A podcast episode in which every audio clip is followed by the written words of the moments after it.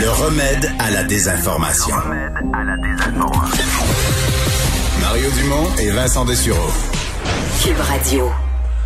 On parle beaucoup euh, ces jours-ci euh, de ces découvertes, de ces tristes découvertes à Kamloops euh, sur les terrains d'un ancien pensionnat autochtone, 215 euh, enfants dont les restes ont été identifiés. on vous dit que c'est grâce à une technologie, euh, vous avez peut-être vu ce matin dans le journal, petite présentation là-dessus, les géoradars qui permettent de, de, de, de, faire ces fouilles, mais de le faire d'une façon raisonnable. on n'imaginerait pas en archéologie partir avec la petite pelle et fouiller des immenses terrains à, la recherche de ça. Euh, pour bien comprendre comment c'est possible, comment ça procède, Marie-Claude Terrien, archéologue, elle est vice-présidente affaires courantes à l'Association des archéologues du Québec. Bonjour, Madame Brien. Bonjour, ça va bien? Oui, donc dans votre domaine, c'est une nouvelle technologie ou une technologie de plus en plus utilisée? Euh, le radar, c'est quelque chose qu'on n'utilise pas très fréquemment euh, en archéologie au Québec. Ce qu'il faut savoir, c'est que ça va permettre de dénoter des anomalies dans le sol. Puis c'est pas nécessairement applicable à tous les types de sols, dans tous les contextes, euh, tout dépendant si le terrain est plat ou pas, s'il y a des un couvert boisé, si le, le sol est très rocailleux, etc. Mais on a utilisé ça dans le passé à quelques reprises, oui. OK, donc ça permet de voir, par exemple, si sur, ce qu'on a vu à Kamloops, là, un sol, une pelouse relativement euh, planche, pas d'arbres, euh, là, on va voir si dans la terre, il y a un enfant qui a été euh, qui a été euh, inhumé, on, va pouvoir se rendre compte qu'il y a quelque chose dans la terre. Oui, donc c'est ça. Moi, j'ai en tête un cas plus près de chez nous, là, à la chapelle Bon Secours. Dans le fond, on savait dans, sous la chapelle qu'il y avait des sœurs qui avaient été enterrées là, au nombre de sept ou huit de mémoire. Et puis, on a procédé au géoradar pour euh, trouver les fausses inhumations de, ces sœurs-là. Mais en fait, euh, le géoradar a justement permis de trouver deux anomalies sur huit qu'on on attendait. Donc, c'est pas toujours optimal. Par contre, dans d'autres cas, là, euh, qui n'est pas nécessairement lié à des sépultures, on a réussi à obtenir, par exemple, au Fort Georges-Cartier, repérer l'emplacement de trois baraquements militaires. Euh, puis dans d'autres cas, là, moi j'ai un exemple plus concret euh, pour ce qui me concerne à, Longueuil. Ben, la seule chose qu'on a réussi à trouver, c'est nos tranchées archéologiques antérieures. Donc c'est tout dépendant vraiment. C'est pas toujours euh, des résultats super optimales. Qu'est-ce qu'on fait dans votre domaine? Parce que là, bon, par exemple, un pensionnat, il a fonctionné pendant quelque chose comme un siècle. Euh, tu retrouves ça. Là. Tu, bon, tu te doutes qu'il y a des enfants qui ont, qui ont été enterrés là. Euh, là, on arrive avec un nombre, 215. On nous dit que les recherches vont se poursuivre là-bas pour euh, euh, mieux comprendre l'époque, peut-être même essayer d'identifier. quelles sont les méthodes? Qu'est-ce qu'on fait quand... Parce que le géoradar nous donne une première information. Qu'est-ce qu'on fait à partir de là? Euh, ben, en tant qu'archéologue, moi, ce que je prends en premier tout, c'est de faire des recherches historiques pour savoir où chercher. Donc, sont où les, les, les pensionnats en question euh, autour de ces bâtiments-là, quels sont les endroits où il y a pu avoir des, des inhumations. Ensuite de ça, c'est sûr qu'un projet comme ça doit se faire en partenariat avec les communautés concernées. Euh, comme archéologue, que ce soit que du radar ou une fouille archéologique, nous, ça nous prend au Québec un permis de recherche archéologique euh, par le ministère de la Communication, des, de la Culture et des Communications, pardon.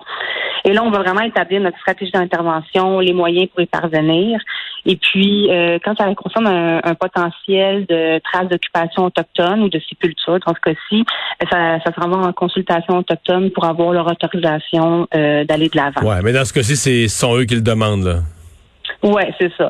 Donc, ce qu'on ferait, nous, euh, bon, une fois qu'on a euh, repéré, que ce soit par géoradar ou par des recherches historiques, l'emplacement présumé d'un, du cimetière ou de, l'emplacement des sépultures, dans le fond, on va enlever, mécaniquement la surface des sols jusqu'à atteindre le sol et le la surface des fosses euh, d'inhumation. Ensuite, on va y aller euh, manuellement, euh, à la main. On va vraiment creuser dans, dans chacune des fosses de façon uniforme pour repérer soit le cercueil ou le linceul, les ossements s'il y a pas de linceul.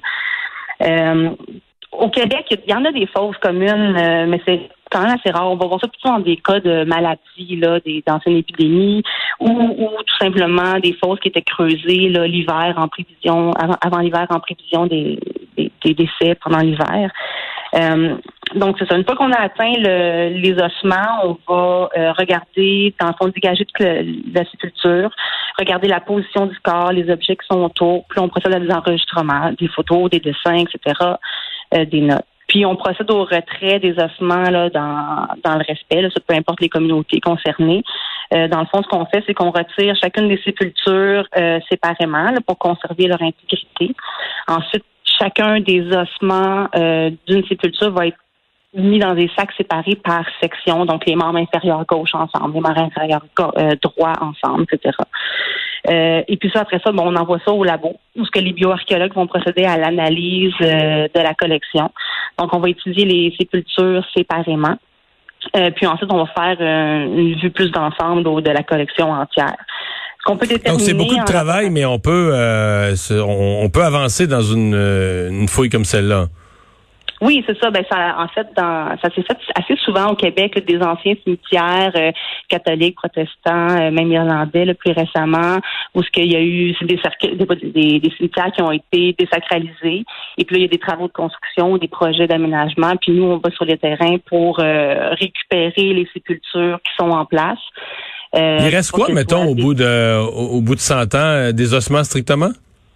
Euh, des ossements, mais des fois, on a, trouvé des, des cheveux, des, euh, des, des, tissus, euh, souvent des, des, des, épingles. Des bijoux, hein. Des bijoux, des épingles, etc. Oui, exactement.